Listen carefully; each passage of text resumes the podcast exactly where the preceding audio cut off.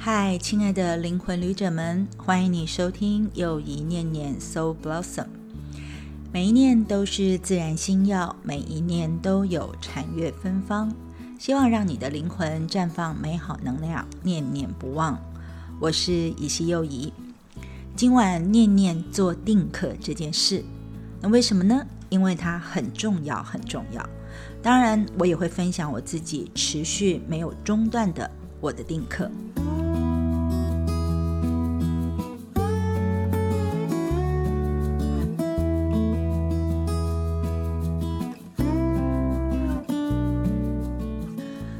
做了一段的 podcast，我觉得好像没有好好的跟大家提过自己的工作。对于我工作的定义呢，我定义自己是一个身心灵转化的行者、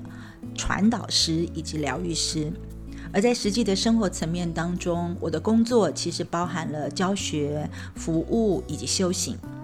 教学的部分包含了我会教很多的灵气的疗愈，比如说旧景灵气或者是克隆纳灵气等等。那我喜欢的神谕卡塔罗牌，还有圆形卡跟神圣契约，以及呢人生吟唱的颂的疗愈，还有直觉力培育以及跟直觉力相关的，像是沟通或者回溯，或者是水晶之路等等的课程。而在服务的部分呢，当然会包含我所有教学的项目，然后会配合水晶或者是像是精油、花精等等的植物能量。我会提供的是一对一或者是小团体的协助。那至于修行，那就等于是我自己维持我的能量状态的一个重要的底蕴了。那在我自己这样的一个佛法修行，加上能量疗愈，再加上不断学习的这个生命状态当中，我是真的觉得一个人要能够好好的生活，好好的成长，就一定要有定课。那定课到底是什么呢？其实，在宗教里面有它一定的定义或仪轨。比如说，可能就会有人要求你要早上做什么事，中午做什么事，下午做什么事，而且姿势啊或动作和程序都不能改变。但是如果从疗愈的角度上面来看，我定义的定课就是有两个很重要的基本定义。第一个就是你做了之后会稳定的功课。第二个，你每天都会持续固定会去做的这个功课。那当然了，因为我自己学佛修行的缘故，我遇到的每一位师傅都会敦促我们说：“哦，要打坐哦，要读经哦。”但一开始，其实我真的也不是一个认真的学生，那通常也是一种三天打鱼两天晒网的状态。我生平第一次很认真的做听课，其实是带点目的性，就是有人告诉我说，如果为了父亲的身心健康，我可以持念药师经。那我是为了回向给父亲的身心健康才开始做的。那我就持念了药师经，还有药师佛圣号，也就是南无药师琉璃光如来。然后念着念着，我就觉得好像自己这样子诵念下去，心情好像也变得比较平静、比较安稳。然后我就继续念下去了。那除了药师经之外，我后来又开始念金刚经，然后我也开始持所谓的心咒或者是药师心咒。不过呢，诵经也好，持咒也好，它都是这样的。你一次一次的读，你会觉得哎，好像意思你读懂了。但是，一有事情发生的时候，你又觉得其实好像真的没有懂哦。比如说，像在经文里面，我们常常会提到或看到的字眼叫做“不惊、不怖、不畏”，文字非常的简单，初读的时候也很容易懂。不惊就是不惊吓，不怖就是不恐惧，而不畏就是不害怕。读了这几个字，你在读的时候好像觉得诶蛮心安的，好像就觉得好像真的没有那么惊吓，也没有那么恐惧，也没有那么害怕了。但是呢，离开了经文的时候，回到生活里面，有一点风吹草动，比如说你发现重要的东西遗失找不到，或者是亲人生病了。或者是像现在疫病流行，甚至呢有一点小意外，比如说你搭飞机遇到个乱流，或者是狂风暴雨，或者是现在打雷、闪电、地震等等等等之类的，你真的就会发现生活当中有很多很多的事情是会让我们害怕、惊恐又非常的慌张的。所以呢，我因此就知道说，其实读经啊，或者是持咒，真的还蛮容易的，要读懂里面的意思也没有那么难。但是反而是在生活里面要能够确实做到的话，是很困难的。所以我也因此知道说，那怎么样可以解决这样的问题？其实只有一次又一次，每一次不停的读，不见得要先读懂意思，而是呢，你透过持续一直读的这个过程，可以达到一个目的。真正的目的不是读懂，而是你要它用它来时时的提醒自己哦。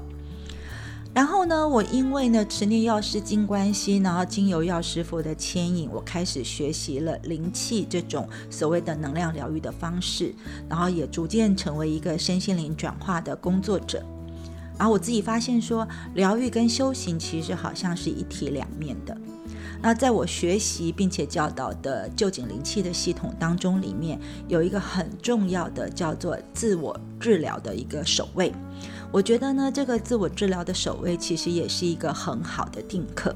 所以在教学当中，我常常会跟学员强调说，这个自我治疗的手法，不仅是你在学灵气的每一个阶段，每一个阶段都可以做到二十一天。那你做完了，其实就算学习结束了。很多人就是做完了之后就不再做这个自我治疗了。但我其实觉得呢，你最好是在学习完每一个阶段的时候，还是维持每天做一套。因为呢，这个每一个守卫的诗作会紧密的跟我们内在的 Pans，也就是身体、情绪、心智跟灵性能量等做紧密的连接。那当能量连接的很好，我们也会累积回我们自己的身心安顿的状态。其实不要说是灵气了，有很多中医呢所发展出来的养生法当中，他也会告诉你说，哎，每天自我的穴位按摩一下，或者是碰触自己一下，有很多很多这样的所谓回到自己，然后跟自己身体相处的锻炼的功法。所以，就算不是我的学生，或者是非灵气或疗愈的学习者，我觉得，如果你也想到，或者是觉得需要身心安顿的时候，你也可以呢。我会建议你这么做啦，你可以找一个自己觉得很稳定的正面肯定语，比如说，你可以说我是平安的，或者是呢，我允许自己可以去做什么样的事情，或者你就真的找一个你有感觉的咒语或是寄诵，也不见得一定要是佛教的，可能是基督教或其他宗教，或者是灵修系统的都可以。然后呢，跟身体接触的方法，你可以呢摸着自己的心脏，或者是你觉得你现在觉得紧张或疼痛的部位，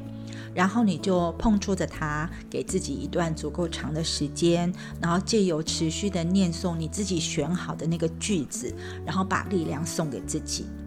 那当然了，你也知道，如果你有持续的聆听我们的念念的话，每次的念念会提供给大家的一分钟静心，来启动你的定课练习，我觉得也是很不错的。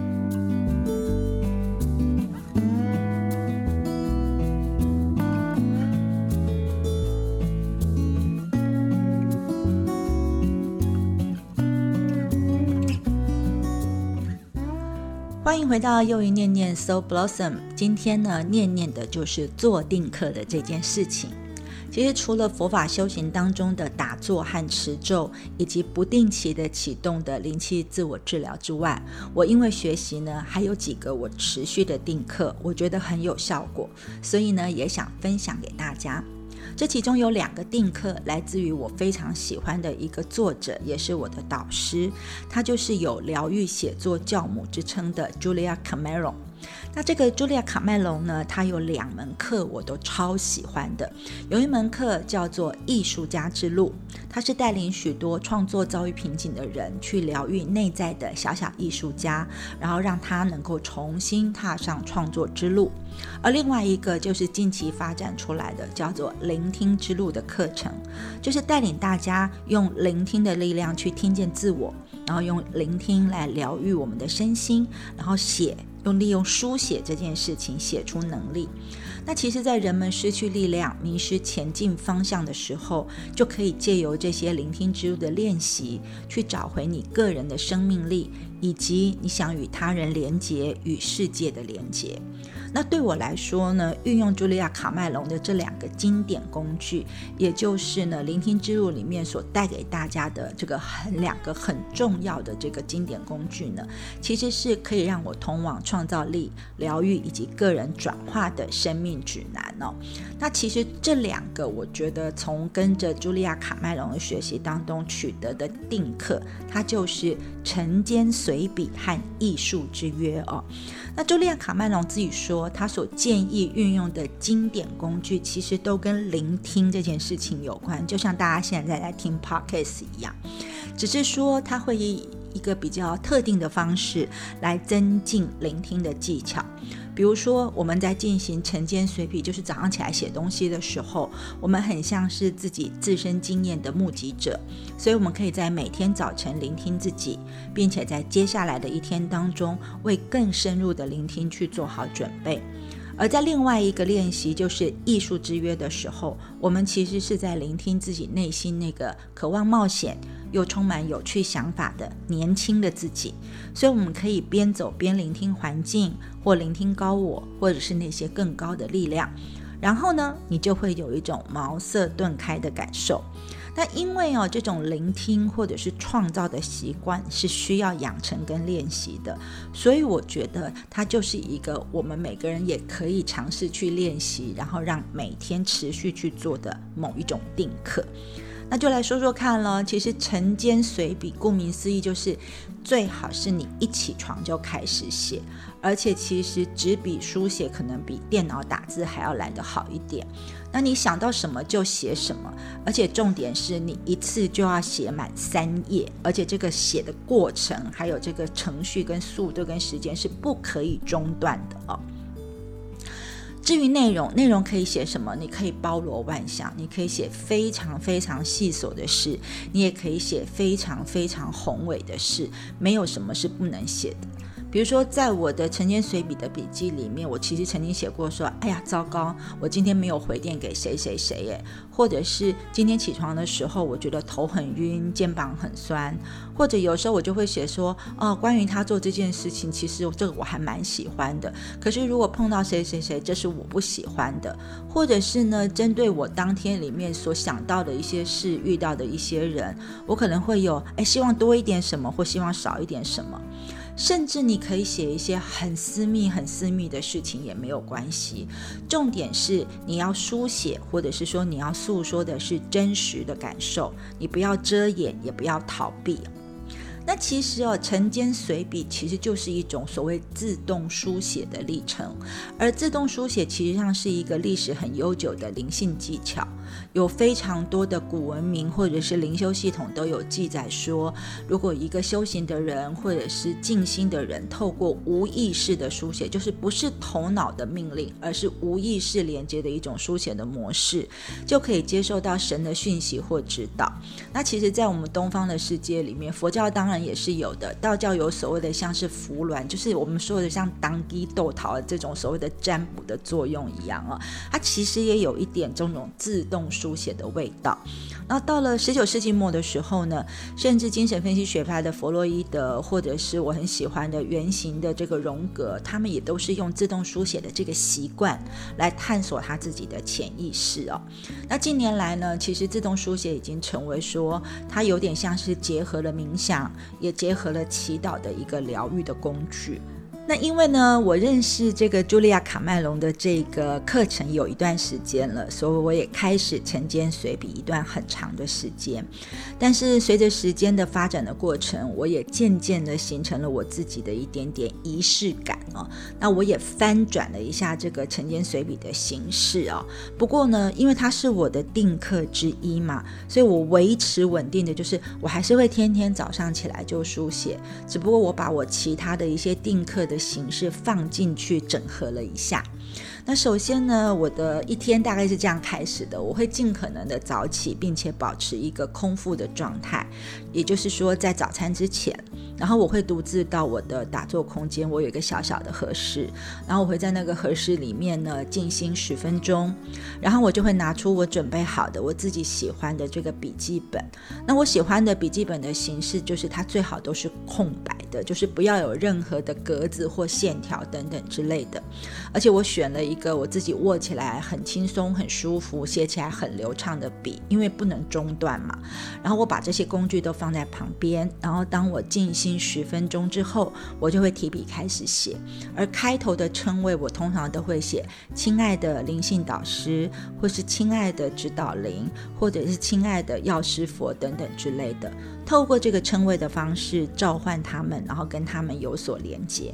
然后我就会写下问题，那这个问题呢可以五花八门，比如说我可能会写说，呃，关于今天呢，指导灵要给我什么指示，或者是我会写，呃，关于我是谁这件事有给我什么样的提醒吗？或者是接下来关于某件事呢，我应该要怎么样去进行等等之类的。然后我写下问题之后，我就会开始不中断、不加思考的开始书写十五分钟的时间。那其实你就会发现，原来我在做的生活梳理的那种晨间随笔，比较像是日记。就是一开始的时候，你写晨间随笔的时候，会很像是日记，所以你会写出来的文字或者是流泻出来的这些字句，通常是以小我做出发。所以写下来的句子通常都是以我来作为开头的，因为呢，就是我今天过了什么事，我今天遇到谁，我喜欢什么，我不喜欢什么等等之类的。那其实这种用来记录跟分析问题，或者是抒发心情的日记型的随笔，其实也很好哈，因为它有办法能够帮助你去厘清你的每天生活当中所经历过的一些事情。因为除了记录之外，你还能分析，还能反省，或者是你就是觉得很想哭，甚至还可以宣泄情绪。有的时候情绪来的时候，用力的握笔写一下呢，那个纸张还会被我划破。它是一个很真实的记录。那但是因为呢，在我经历了累积了比较多的晨间随笔之后，我发现它变成了我的一个书写式的静心。所以在我那书写的十五分钟当中里面，我可以撇开个人头脑的情绪、担忧或见解，然后开始去面对生命当中的一些真正的问题。比如说我刚刚说，我可能写下的问题就是，呃，关于某件事打算怎么做，可不可以给我一些建议？所以呢，我就会发现，当我这样问了之后呢，就会变成写下来的字眼，可能不是以我来做开头，而是第二人称，也就是会写出说，呃，你是被爱的，你是很棒的。关于这件事情，你可以不用担心，你可以这样或你可以那样去完成你想做的事情。那这种进阶版的晨间水笔呢？因为是透过自动书写的方式来接收来自于更高层次的讯息。那无论这个更高层次是来自于我们自己内在的智慧的声音，或者是外在的这些神灵，那总之它都是超越我们的头脑思维的，所以它会显得这个字句会显得更有效或更有智慧哦。那自动书写从笔下流泻出来的话语，它当然就是来自于我们的内在智慧。或者你可以说宇宙源头的智慧啦，所以我刚刚说我会给他们的一些称谓，你你也可以自己给这些东西的称谓，叫它是天使，叫它是指导灵，叫它是宇宙，或者是神圣源泉，或者是你要给他自己的昵称，你要叫他巨大甜甜圈，或者是呃，我记得我有几个学生，他就会称他的这个指导灵叫老大，或者是叫老爷，或叫大哥，其实都可以哦。但是这种内在的声音对你说话的方式，他常常会带着一个态度，就会说没关系，你可以看看世界的整体样貌。然后我还会展现一些你平常没有注意到的事，因为你个人的视角有限，所以会会让你看到更多。那意思是什么？意思就是说，如果转换成以你作为开头的自动书写的模式之后，就算我那天没有问问题，就只是问说，那我是谁，或者是今天你要给我的讯息是什么？那我真的总是会得到一些自己意想不到的答案或深埋已久的线索，而且很妙哦。我写下的事情或写下的讯息，常常就会在接下来的生活当中里面真实上演，就是有一种很强大的心想事成的味道。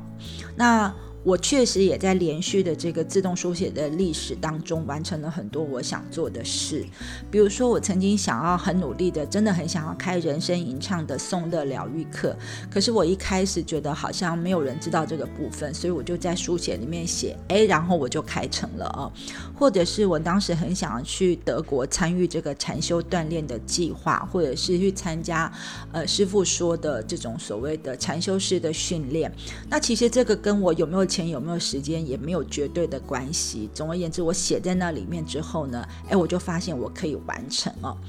那如果你问我最近，我最近最想要促使我自己完成的事情，就是我非常想要出版一本，呃，我自己的一些系列的书，还有就是因为太喜欢神谕卡了，所以我很想要出版自己的神谕卡。那我在书里面或者在课程当中知道说，像茱莉亚卡麦隆还有他的朋友，其中之一就是另外一个我很喜欢的导师，就是 Sonia Shakek，还有这主张疗愈写作的娜塔莉高博等等，还有呢卡麦隆的许多。呃，学员们，他们其实都在他们的晨间随笔的计划转换成自动书写的历程当中，里面成为，比如说可能是剧本的作者，或者是完成他自己的一本书哦。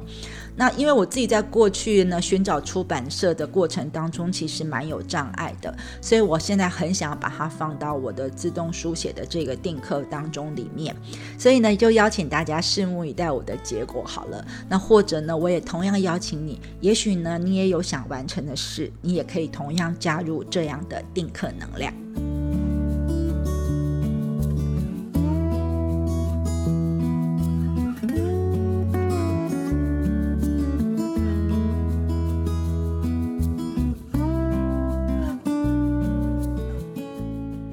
来分享我的定课。那我们刚刚讲过的是晨间水平。那另外一个从呃茱莉亚卡麦隆而来的定课就叫做艺术之约哦。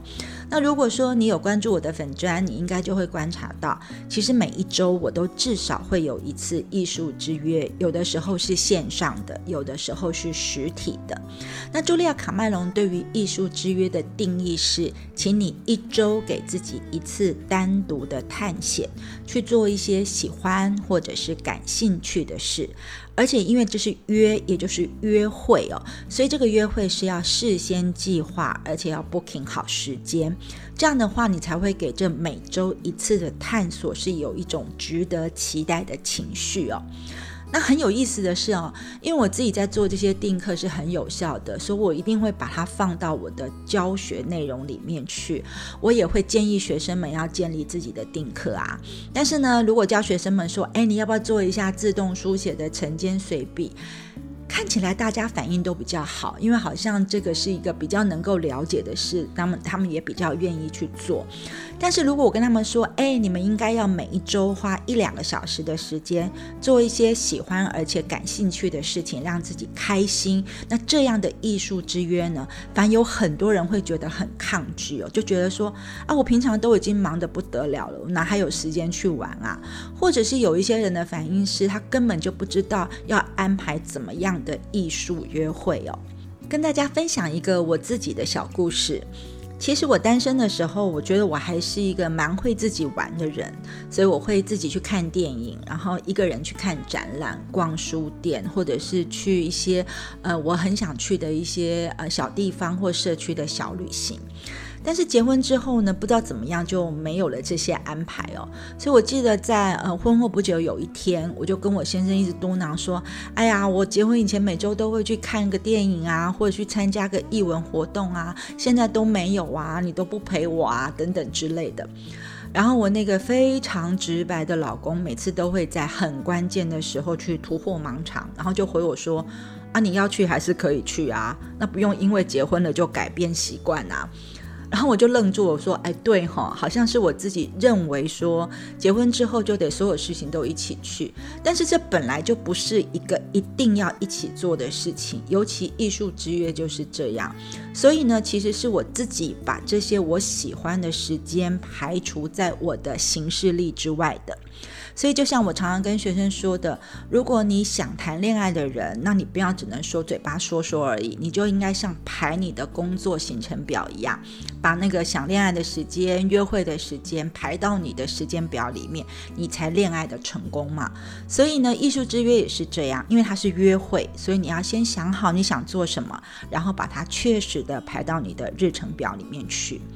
还有呢，就是艺术之约不见得一定要是一个很完美，或者是很伟大，或者是一个很花钱的活动。重点是这个活动你要喜欢，你要感兴趣，而且你做起来要觉得有启发性，而且开心。所以这样一来的话，你就可以在你的晨间随笔里面，你可以自己先练习列出十个，至少十个你想要去玩或是你喜欢玩的清单。比如说，以前我很喜欢去儿童绘本区逛，或者是我喜欢去宠物店，或者我喜欢逛那个文具百货，或者是呢书店的文具区。那或者是你喜欢三 C，喜欢看三 C 产品，或者去看小家电。甚至呢，去逛那个家具行或家具店，或者是有家具展，或者是像我一样喜欢看电影啊，或者是逛花市、逛布店，或者是去永乐市场晃一晃。甚至呢，你想要一周去欣赏一场音乐剧，然后看一次书画展，或者是像我最近最想做的，就是我想要去不同的饭店，或者是青旅，或者是文旅，来个都市幻想休憩小旅行等等之类的。那有的时候你也可以去做线上的形式，就像我现在在脸书上常常分享的是，我想要去寻找某一些插画风格的一些图案，或者是某个摄影师的一些作品，那我就一周给自己定个题目，去网络的世界里面搜寻一样。所以，请你注意哦，其实我们要做的艺术之约，不能够是那种很严肃的要去上课的、具有教育意义的、很严谨的活动。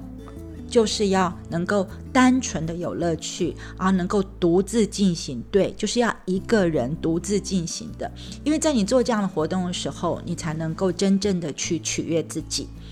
换言之呢，艺术之约就是要跟自己内在的艺术家的约会，所以这是一个不用跟别人分享、私底下跟个人的冒险，也就是一个你只和你自己分享的秘密礼物。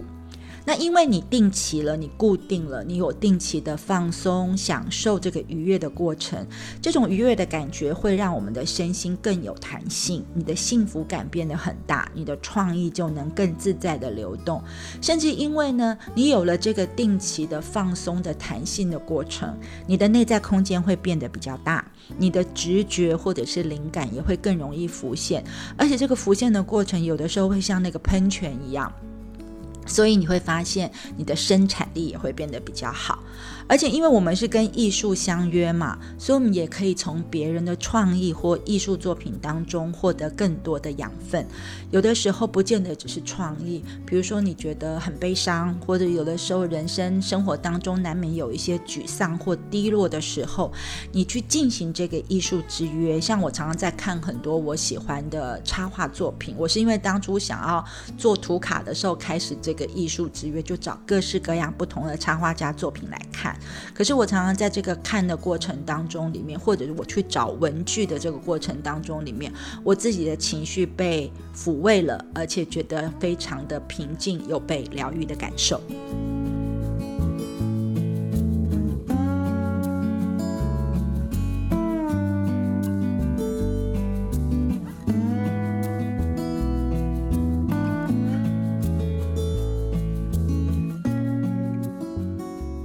迎回到聆听我的 podcast。那么，念念，你今天订课了吗？当然，我们说过了，订课除了是让我们能够稳定的功课，也是你要固定去做的功课。也就是说，这个固定呢，就是要排进你自己的 schedule 表的一个例行的作业。那这样一来哦，你是不是有人会觉得说，哎，那我会不会时间不够安排呢？哦。其实以我的经验来看哦，一开始建立习惯的时候，你确实可能要挪个时间，就差不多是提早个四十到四十五分钟起床，大概就够了啦。那像今年的六月份，我为了参与一位法师所举办的萨嘎月的早课活动，所以我每天都要比我原先自己定的时间提早了一个小时起床。而且其实我因为很想要全勤啊，所以呢那一个月当中，我反而因为要早点起床，所以就改掉了我呢很晚睡觉的陋习。那至于呢，艺术之约这种事情，也就是说你一周一次腾出个两三个小时而已。不过我觉得这个腾出个两三个小时，这个 CP 值就是投资报酬率的这个还蛮高的，因为你只要一周给自己一次两三小时的充电，其实我觉得可以让我创造出更多的时间跟更多的作品哦。甚至哦，最近为了我自己的身心平衡跟健康，我最近还想再加入，或者是说还想减回我另外一个定课的习惯，就是动的定课哦。那我的打算就是运动跟健走跟漫步啦。那其实呢，我说它是捡回来的原因，是因为我曾经进行过。那既然我的早起时间也提早了，那其实我觉得我还是可以把它拿回来继续做哦。但是既然是捡回来，就表示说呢，嗯，真的我也跟其他人。一样，有的时候好不容易建立的好习惯，也会被自己的习气给搞到荒废掉哦。那关于运动的这件事情，其实呢，建立规律的运动习惯，我觉得是不用多说的。我觉得这应该是每个人都知道，而且都应该去进行的。那我记得以前大家不是都说，最好你至少一个礼拜有三次，然后每次三十分钟以上。那我的打算是做什么呢？我的打算就是把我自己现在一直在教学也在进行的，就是全息脉动给做回来哦。至于全息脉动是什么，找个时间再来跟大家分享哦。那今晚我最后一个也是最想跟大大家分享的念念的定课就是漫步，或者是健走，或者散步这件事情哦。为什么呢？因为呢，如果你仔细去阅读，你就会知道。很多的哲学家，或者是心灵导师，或者是成功的人士，他们真的都很喜欢散步，就是有步行的习惯，而且真的当成是定课。那他们可能会选择一个固定的时间，有人是早上，有人是傍晚，然后呃几条固定的路线。那其实呢，在这个步行的时候，他们都会有仔细聆听，然后留心周遭的环境，然后这个过程会唤醒我们的感官。所以呢，散步也会让人有一种活在当下，或注意四周，或变得警觉的感觉。嗯，那你不用用很急速的方式前进哦，你可以用一个温和、稳定，然后比较中速度的步伐前进。那这个速度是表示你在走路的时候，其实呢，就算是哼唱或者是跟别人聊天是可以的。然后你还可以一边走一边看清楚路上的一些风景。那可以是自然的风景，也可以是城市的风景。很多人都会觉得说，哦，我们家附近没有公园，没有林间小道是不能散步的。城市也没关系啦。其实我觉得都。都很棒，因为只要我们有发挥我们的感官观察能力或者感受力，那每走的一步呢，都能够刺激我们自己的。呃，身体里面有一个天然的火箭推进器，就是我们的脑内啡，就是一个很快乐、很幸福感的一个内分泌激素。那这个脑内啡分泌起来的时候，身体的化学机制就会朝正向发展，然后你的心智会自动提升，然后你身体的化学机制所见所闻的这些刺激就会内化成我们内在非常好的能量。那你到底要走多少啊？其实你走一万步当然也可以，八千步也可以，五千步也没关系，都可以啦。只要你可以带着觉察去走每一步，你就会发现每一步都会带给你成就感。那现在有很多的这个所谓 App 的工具，会帮助你去记录你的成绩。你看到你的成绩，你也会有那种幸福跟那个觉得你自己还不错的感觉。然后在走路的过程当中，你也可以留意每一个声音，因为这是一个聆听的定课嘛。那每一个步伐里面，你都可以觉得好像你越走过去，就觉得世界对你很友善，然后每个人都在对你说话。树木在对你说话，车子在对你说话，经过的店家跟住户好像也在对你说话，所以你在经由健走的这个练习，或者是步行的练习，你就可以有意识的聆听，所以你的听觉会变得更敏锐，并且呢，留心周遭的环境，那我们就会变得越来越有辨识力。那随着每一个脚步向前，你就会发现，你可以听得更清楚，然后你自己呢，这个所有的感官的明晰，或者是那种清楚的程度会更。确定。那我之前说过，这是我建立的习惯。那我为什么会建立这个习惯？其实是因为我以前在做杂志报道的时候，我曾经制作过一个跟健走步行有关的专题，所以我就搜查了非常多的资料。那有些人不太愿意去走，会觉得好像我特意为了健走去。呃，腾出一个时间，好像是一个浪费的时间和精力的方法，但其实真的不是一种浪费。因为如果说你知道说你步行二十分钟左右，你大概就可以燃烧掉四十多，就是很多的这个卡路里，有时候还可以更多，而且你其实呢，新陈代谢的速率会加快，好处太多了。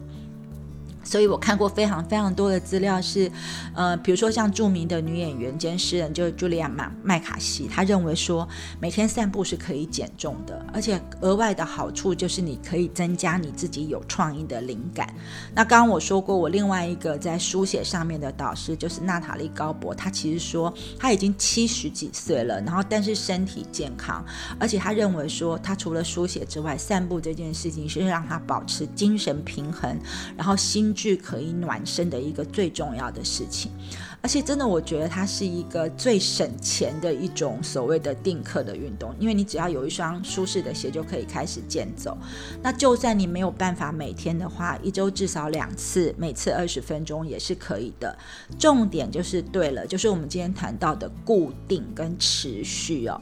那其实走路的时候配合其他定课也可以，所以你会发现我也蛮会安排我的时间的。比如说我前面说我要持咒啦，或者是我在练习我的颂的疗愈要唱诵的时候，我就在我走路的时候去完成它；或者是我想要训练我的耳朵听力的时候，我就在我自己的走路过程当中去观察跟记录。所以其实走路的时候，你也可以发现，你每天走完回到家之后，就记一下走路的时候看到的特别的一个景象。或者是当天里面领悟到的事情。其实我就觉得说，走路的时候我们也会产生一些洞察力跟想法，所以步行会让我们进入一种更高形式的聆听状态，也可以让我们得到指引跟直觉的智慧。所以你们觉得，其实呢，我又再翻转了一次，就是我把我的步行跟我的所谓的静心，好像又结合在一起了。所以说穿了，其实呢，对于我现在的定课来说，我真的大概就是早上的早起的第一个小时里面，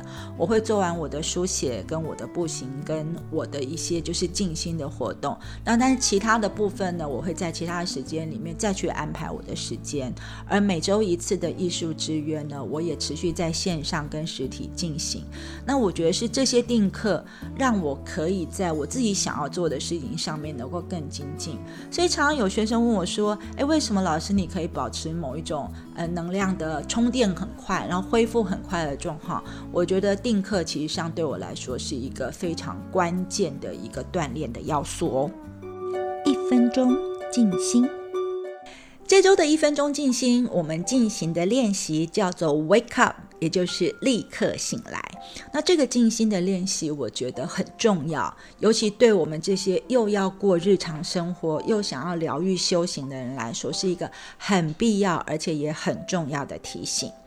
那虽然呢，各种的心理锻炼或者是灵修的系统都在强调说要活在当下，但是因为我们的头脑真的很心猿意马，所以呢，要活在当下很难哦。我们大多数人，如果不是活在过去的经验或记忆或恐惧，要不然的话，我们就是活在对未来的想象或担忧当中。所以呢，Beatles 的灵魂人物就是 John Lennon，他曾经说过，他说呢，生命就在我们忙于计划其他的事情的时候就流逝了。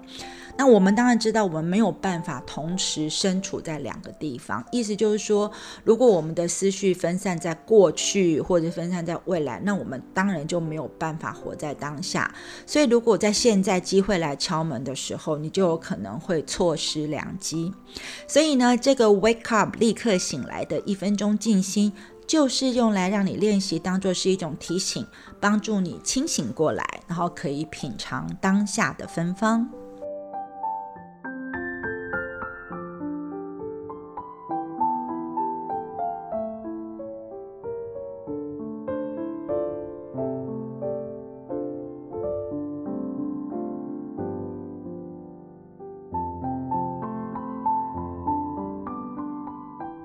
请你把接下来我说的这句话，当你觉得你的思绪跑掉，跑到了过去或跑到未来的时候，你就要念这句话，而且念至少六次，而且要一次比一次更坚强有力，要把注意力集中在每个字上面。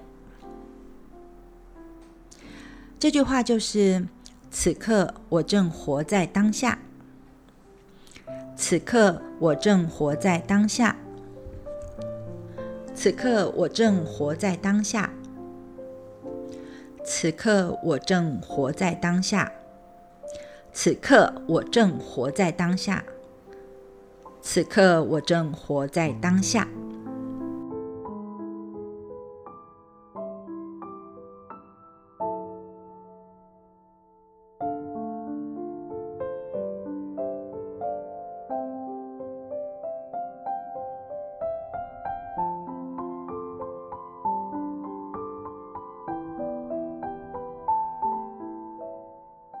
你就是要这么做，你可以自我确认，并且大声的念出正向的意念，而且至少要六次哦。那这是一个让你集中注意力的有效方法。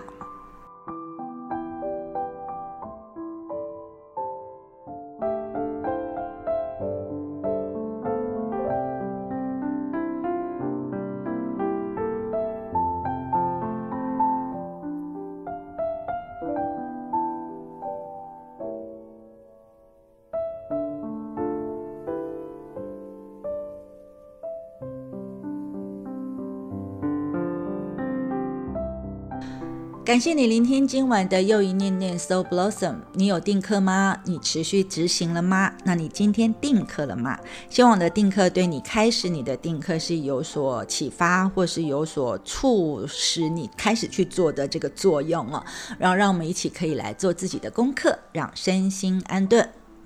下周四晚间我们将继续念念的是自然星耀小故事。